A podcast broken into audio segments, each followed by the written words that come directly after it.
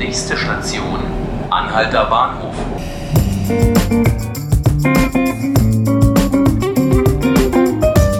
Hallo und herzlich willkommen zu 5 Minuten Berlin, dem Tagesspiegel-Podcast. Mein Name ist Laura Hofmann. Gestern hat das Verwaltungsgericht in Berlin Fahrverbote für Diesel an acht Straßen in der Stadt angeordnet. Jetzt geht das Umweltbundesamt noch weiter und fordert den Rückbau der autogerechten Stadt und mehr Platz für Fußgänger. Darüber möchte ich jetzt mit meinem Kollegen Christian Höhnecke, Redakteur in der Berlin-Redaktion, sprechen. Hallo Christian. Hallo. Christian, was hat es mit diesem Papier des Umweltbundesamts denn genau auf sich? Ja, das ist ein ähm, Strategiepapier, ein Grundzügepapier nennt das ähm, das Umweltbundesamt. Das ist ähm, das erste Mal, dass eine Bundesbehörde sich quasi für die Fußgänger in die Bresche wirft. Ähm, und sie wollen damit die oder fordern damit die Bundesregierung auf, äh, eine bundesweite Fußverkehrsstrategie erstmal zu begründen. Ähm, äh, der Hintergrund ist äh, relativ klar. Bisher kümmert sich eigentlich überhaupt gar keiner um die Fußgänger. Es gibt einen kleinen Lobbyverband, der heißt Fuß e.V. Ich war mal in der Hauptzentrale, also das ist ein sehr kleines Ladenbüro Dagegen sind ADAC und ADFC richtige äh, Riesenplayer. Ähm, genau, und das Umweltbundesamt ähm, schlägt jetzt halt konkrete Maßnahmen vor, wie man die Fußgänger in Städten, besonders auch in Großstädten wie Berlin, ähm, besser fördern kann. Und zwar, wie genau?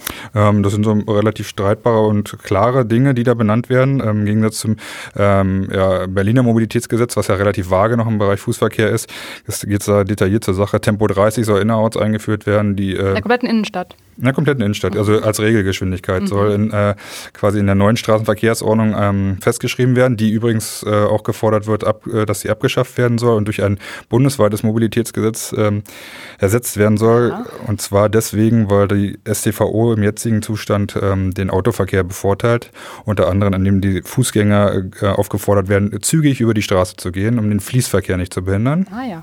Genau, weitere Maßnahmen sind, ähm, dass das Parken deutlich teurer werden soll. Äh, Deutschland sei im Vergleich besonders günstig. Bußgelder äh, für Autofahrer, illegales Parken und so weiter soll erhöht werden. Und es wird ein Zielwert angestrebt in Großstädten äh, wie Berlin, nämlich 1,5 Quadratmeter ähm, Autoparkfläche äh, pro Einwohner. Das wären dann am Ende bei äh, knapp 3,7 Millionen Einwohner, oder gut 3,7 Millionen Einwohner in Berlin, wären es 550.000 Autos, habe ich mhm. mal ausgerechnet. Jetzt haben wir 1,2 Millionen, also weniger als die Hälfte ja. wäre noch übrig. Okay.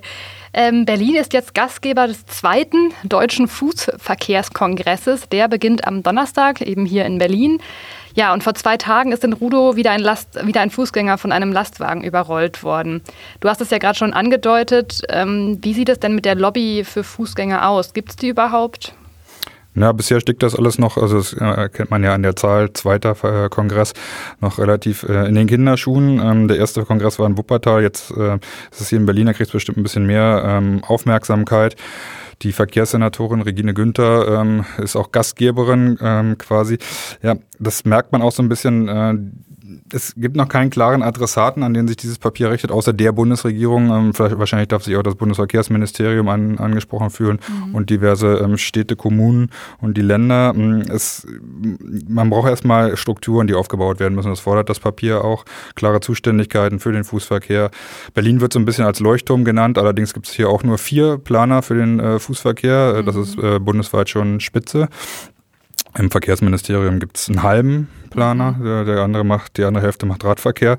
Ähm, also das dauert noch und ähm, aber es ist jetzt mein erster Impuls und dadurch, dass es von der Bundesbehörde kommt, wird das von den Verfechtern des, äh, der Fußgängerlobby, der kleinen Fußgängerlobby auch äh, dankend und äh, ja dankend angenommen. Und das Absurde ist ja so ein bisschen, äh, dass eigentlich die Fußgänger die größte Gruppe sind, die in Berlin allein ähm, über die Hälfte der Wege werden zu Fuß zurückgelegt, aber die haben halt kein, kein Sprachrohr bisher. Und das äh, Bundesamt sagt, es liegt auch daran, dass halt keine große Industrie dahinter steht, wie beim Rad oder beim Auto. Ja, das ist einleuchtend. Ja, erst gab es jetzt diese Tempo 30 Teststrecken, jetzt kommen dann Fahrverbote für Diesel. Und äh, meinst du, jetzt kommt dann auch wirklich der Umbau der Auto, von der autogerechten zur Fußgänger- und Fahrradfahrergerechten Stadt oder sind wir davon doch noch weit entfernt?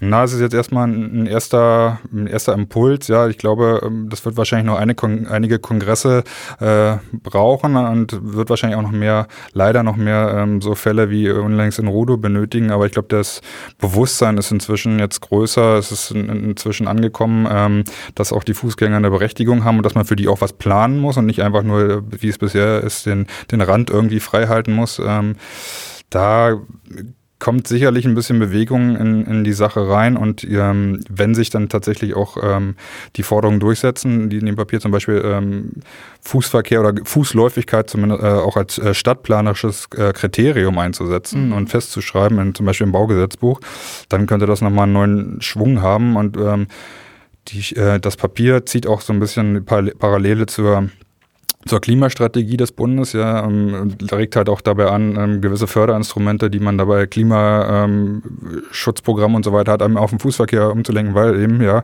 ähm, wenig Emissionen bis gar keine, je nachdem, ob man raucht oder nicht. Mhm. Ähm, dabei, also das, das könnte sicherlich klappen, aber es müsste natürlich auch jemanden finden, der sich dessen annimmt dann.